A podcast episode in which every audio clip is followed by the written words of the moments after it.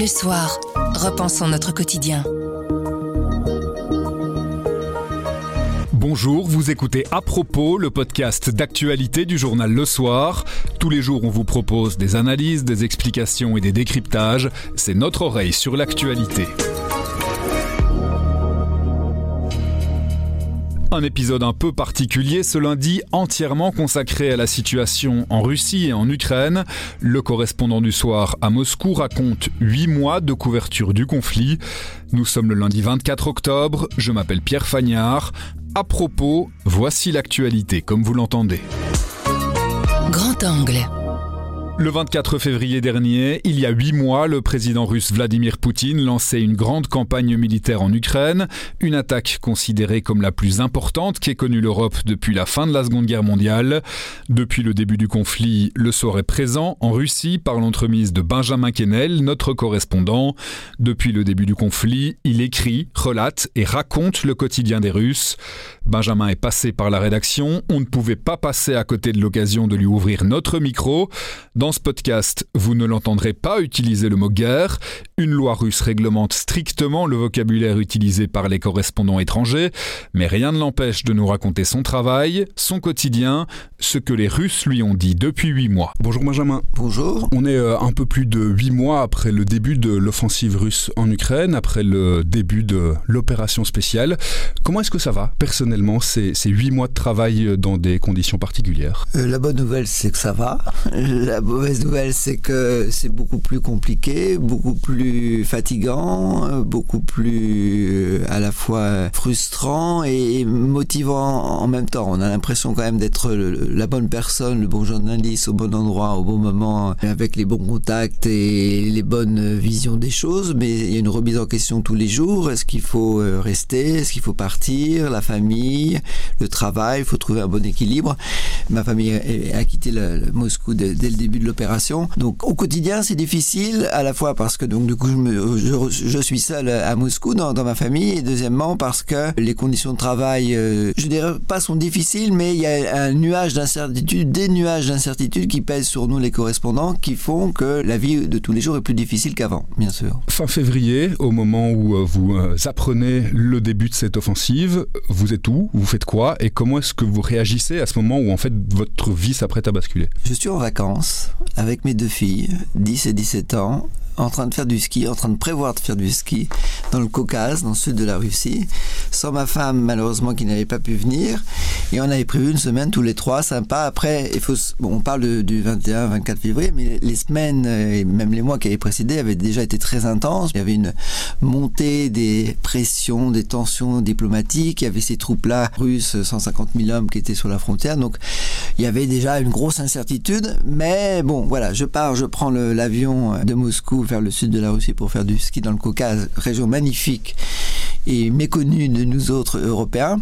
Et euh, c'était un samedi. Et dès le week-end, on sent que la tension géopolitique devient de plus en plus militaire. Et puis le lundi, il y a cette fameuse réunion du Conseil de sécurité de Poutine avec euh, sa garde rapprochée. Et euh, on attend un discours du président. Ça arrive le soir, ça arrive le soir très tard. Je veille avec mes filles. la journée avait été déjà un petit peu gâchée par ces événements.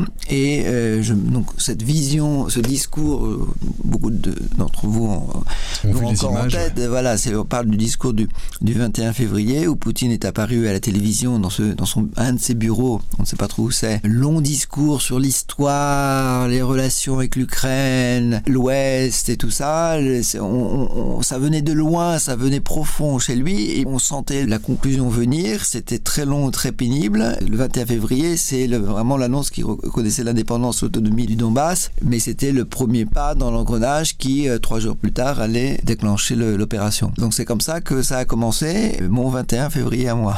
Tout de suite, il y a la question qui se pose, rester ou partir, vous y réfléchissez comment? Alors ça c'était le 21 février, j'étais dans le sud de la Russie, donc euh, d'abord on est resté avec mes filles, on a fait les 5 jours de vacances, mais c'était pas vraiment des vacances, et c'est la première fois que j'avais toujours mon ordinateur sur le dos, même quand je faisais un peu de ski, parce que j'ai pas gâché les vacances de mes filles pour autant, donc on a, on a continué presque normalement, sauf que elle, elle skiait, moi je travaillais. Et après, on est retourné à Moscou. Pour des raisons personnelles, euh, ma famille, donc ma femme et mes filles sont partis euh, rapidement de Moscou. Et donc, moi, j'ai décidé, avec les journaux, de rester. Votre travail, depuis, c'est profondément différent de ce qu'était le travail de correspondant pré-21 février Oui, parce que d'abord, avant, on parlait de politique, mais on parlait d'autres choses. Maintenant, on parle plus que de politique. Tous les autres sujets sont complètement par l'opération et tout ce qui tourne autour de l'opération. Donc ça, c'est déjà la première chose. Deuxième chose, il y a beaucoup plus de travail et beaucoup plus de sujets à suivre, beaucoup plus de déplacements, beaucoup plus de... Comme je suis euh,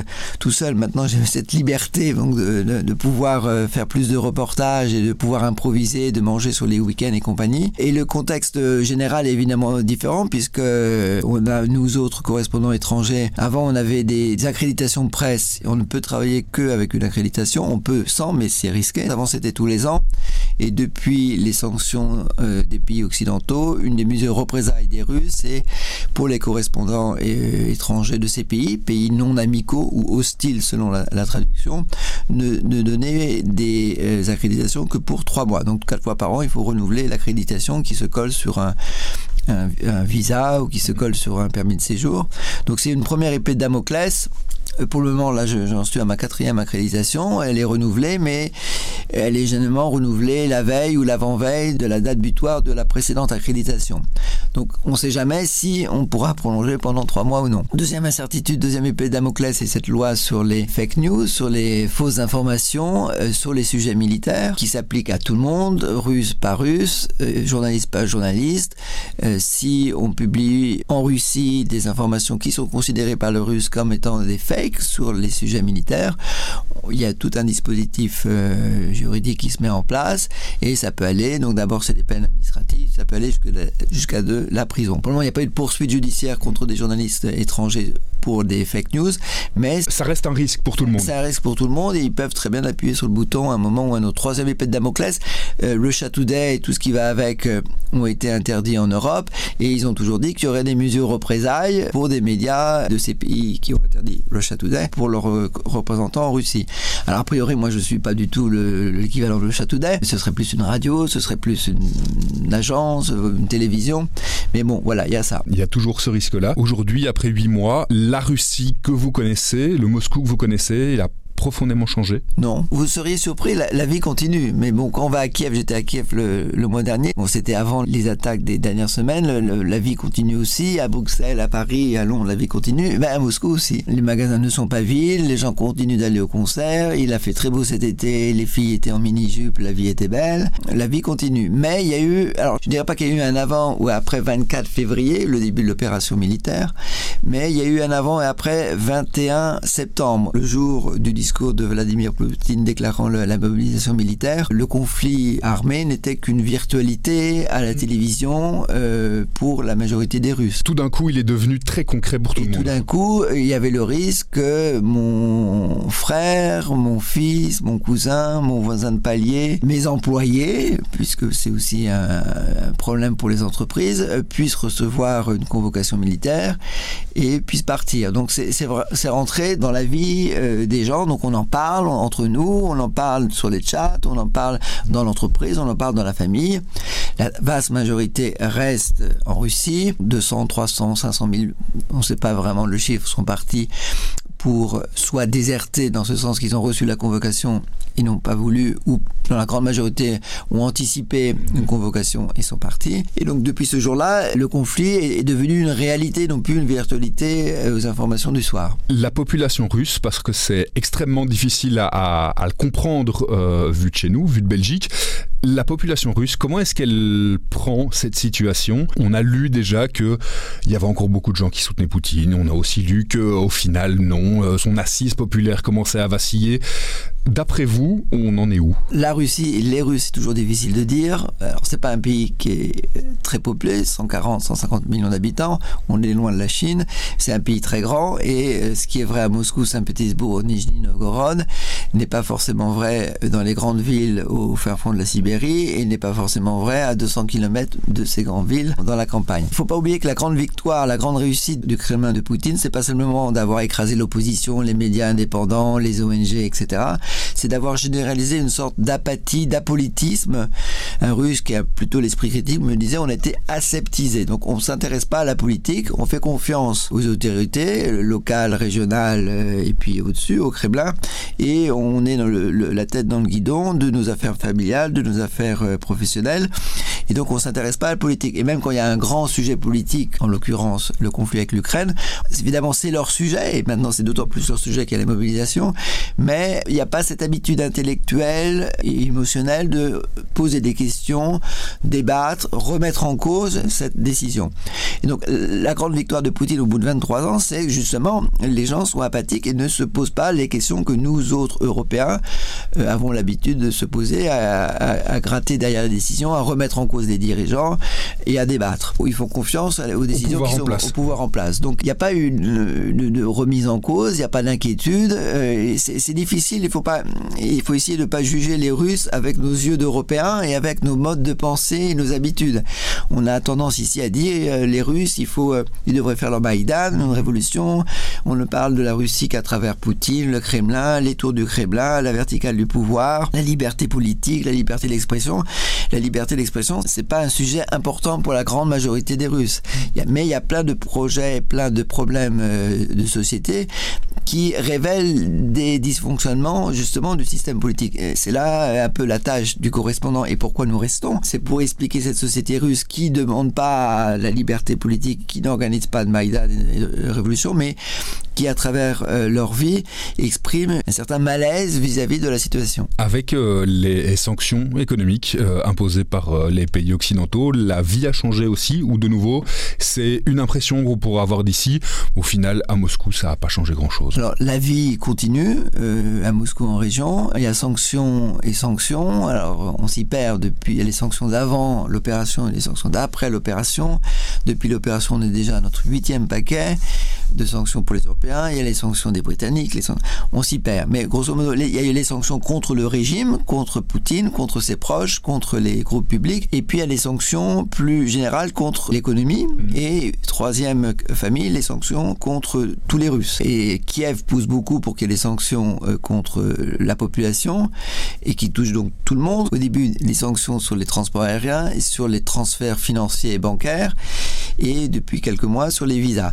Et à qui ça touche? Est-ce que ça touche les très riches russes? Non, parce que de toute façon, ils ont déjà un passeport euh, suisse, ils ont leurs enfants euh, euh, à Londres et, ils restent très riches. Est-ce que ça touche les très pauvres? Non, parce que de toute façon, les très pauvres, ils font pas de transfert de bancaire en Europe, ils n'utilisent pas les applications informatiques occidentales et ils voyagent pas et ils n'ont pas de passeport international. Donc ça touche surtout ces sanctions-là, la classe moyenne plus, plus ou plus, qui sont a priori pas tous, et ça évidemment ça change beaucoup, euh, ça évolue beaucoup, qui sont plutôt à même de s'opposer au Kremlin et à l'opération. Et beaucoup me disent, ben voilà, vous avez pris les sanctions, mais vous voulez punir la Russie, mais vous nous punissez nous. Un, euh, c'est quand même pas juste parce que nous, on est le plus à même de, s'opposer au régime de Poutine, donc c'est nous que, que vous punissez. Et deuxièmement, on est du coup bloqué dans le système, on est obligé de rester, donc on est bloqué à l'intérieur du système et finalement on, fait encore plus partie du système qu'avant. Et certains ont même changé d'avis politique, certains étaient plutôt contre le euh, régime,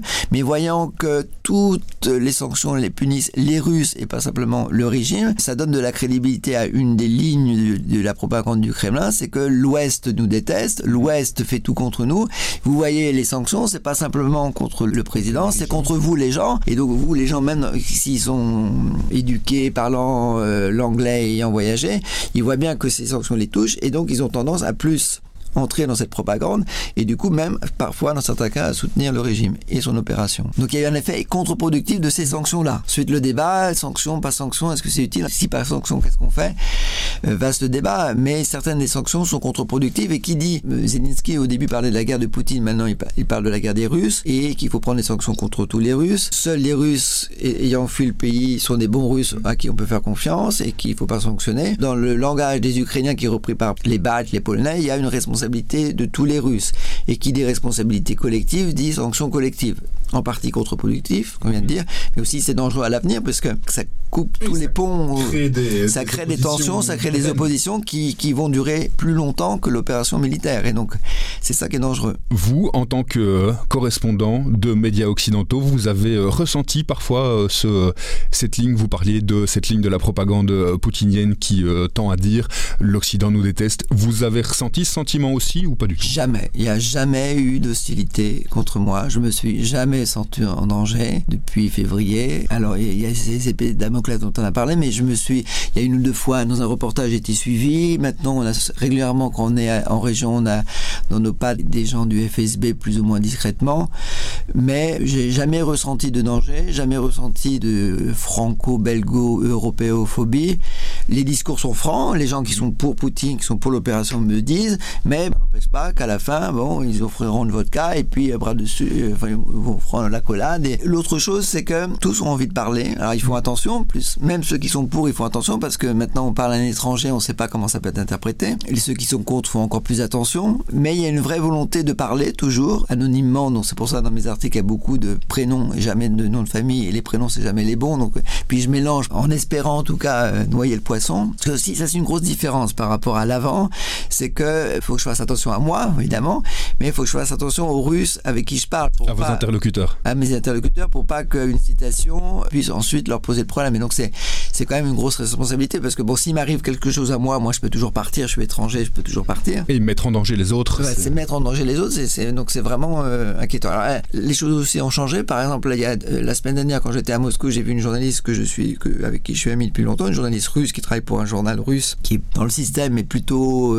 critique et qui zigzague et elle est assez critique. On se voit régulièrement depuis quelques années. Là, on prenait un café, je voulais payer le café. Elle m'a dit non, non, maintenant on a instruction de la direction du journal. On ne peut plus accepter une invitation, même d'un café. C'était un petit café dans une rue Moscou, euh, parce que on ne peut plus accepter une invitation, même pour un café d'un étranger, parce que euh, ensuite on peut être euh, se retrouver dans la liste des agents de l'étranger qui ont reçu indirectement, dans ce cas-là, de l'argent ou un soutien d'un étranger. Même pour quelques roubles, on peut se retrouver sur cette liste. Donc ils font attention et donc la direction du journal lui a dit à partir de maintenant, plus de plus d'invitations et tu payes. Un, petit point euh, factuel quand même sur euh, ce qu'on sait, ce que vous savez de l'évolution du front. De nouveau, on lit beaucoup depuis l'Occident que ça devient de plus en plus compliqué pour l'armée russe. C'est quelque chose qui, euh, qui, transparaît aussi. Alors on en parle dans les médias euh, russes, euh, même à la télévision. Il y a eu des reportages, des débats.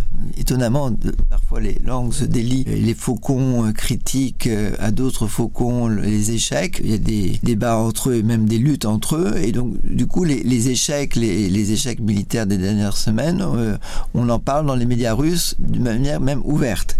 Ce qui est révélateur de, conflits au sein même de la hiérarchie. Et beaucoup de Russes, euh, ils ne craignent pas la, guerre nucléaire, mais ils craignent une, sorte de guerre civile entre les différents groupes armés qui commencent à pulluler autour de l'armée officielle. Il y a l'armée de Chaïgou, ministre de la Défense, mais il y a les groupes de Kadyrov, il y a les groupes de Wagner, c'est des groupes assez incontrôlables. Mais voilà, il y a les Russes euh, sont au courant quand même que l'opération ne, ne, va pas pour planou, comme dit Vladimir Poutine, c'est-à-dire pas ne va pas selon le plan initial, malgré toutes les assurances euh, du président. C'est euh, évidemment toujours extrêmement difficile de faire des prédictions, mais euh, d'après vous, cette situation, elle va évoluer comment dans les mois à venir? Vous m'auriez posé la question début septembre, j'aurais dit un enlisement qui va durer encore longtemps. Et puis paf, il y a eu les avancées militaires ukrainiennes, puis paf, il y a eu la mobilisation partielle du côté russe, l'agitation de la menace nucléaire. Donc les choses ont semblé bouger là en septembre, octobre, et là de nouveau on a une sorte d'enlisement paf, il y a aussi les, référendums, donc c'est une nouvelle provocation.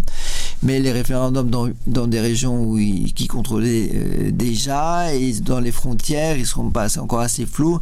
Ils n'ont pas franchi la ligne rouge pour faire une reconnaissance, pour intégrer toutes les régions qu'ils auraient pu. Donc on, on, sent qu'au sommeil, Poutine est fait, joue, joue, toujours un peu l'équilibriste pour pas franchir la ligne rouge. Donc on risque d'aller vers un enlisement qui va durer encore longtemps. La position de Poutine, elle est fragilisée. Je lisais dans un, un, de vos papiers, euh, un de vos interlocuteurs qui disait euh, les Russes ont toujours suivi le tsar, peu importe son obédience, qu'elle soit impériale, communiste ou du FSB comme ici. Mais au bout d'un moment, quand euh, le tsar commence à devenir un peu ennuyant, on s'arrange quand même pour le renverser. Ça reste un risque? Les élites soutiennent le tsar, mais quand ils voient qu'il y a des problèmes et que le problème c'est le tsar, ils savent résoudre le problème. C'est ce que m'ont dit à trois ou quatre mois de distance deux Russes assez bien placés. Sincèrement, je ne vois pas de coup d'État, je ne vois pas de révolution, mais par exemple ce qu'on racontait sur la soudaine et inattendue transparence sur les avancées militaires ukrainiennes, ça prouve bien que les gens qui en ont parlé en direct à la télévision avaient quand même l'aval pour en parler. Donc il y avait un clan qui était d'accord pour qu'on en parle, alors que sans doute le clan voulait, l'autre clan voulait qu'on soit discret. Donc les choses bougent, mais ne prenons pas euh, nos rêves pour des réalités. Euh... C'est encore une vision d'occidental. Voilà, c'est encore une vision.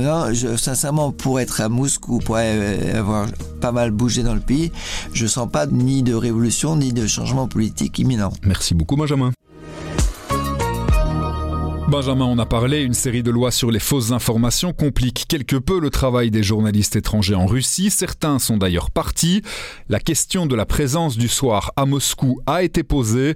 C'est ce que nous explique notre rédacteur en chef, Christophe Berti. Évidemment, euh, la question se pose. Euh, elle se pose à plusieurs niveaux. Elle se pose d'abord au niveau de est-ce que le soir veut garder quelqu'un en Russie? Et la réponse était oui, parce que je pense que c'est important d'avoir la possibilité euh, pour nous de traiter l'aspect russe du conflit, de savoir comment vit la population russe euh, par rapport à la propagande ou à la désinformation qu'on peut recevoir, euh, nous, ici, de, Moscou. Et donc, euh, ça nous semblait, moi, intellectuellement important de pouvoir continuer à avoir un aspect, quelles sont les conséquences pour la population russe, comment on vit à Moscou, est-ce qu'il y a une opposition à Vladimir Poutine, est-ce que tout le monde est d'accord, et tout ce qu'on a vu depuis, notamment, sur la mobilisation depuis lors. Donc ça, c'est un aspect, évidemment, philosophico-journalistique. Et puis après, il y a un aspect humain, évidemment, c'est que la deuxième condition qui doit être remplie, c'est que Benjamin puisse, puisse faire son travail de manière euh, sereine, euh, professionnelle. Et en sécurité. Et en sécurité, euh, évidemment. Donc on a eu des discussions avec lui, évidemment. Sa famille a, quitté Moscou. on est des journalistes, il est journaliste et excellent journaliste, mais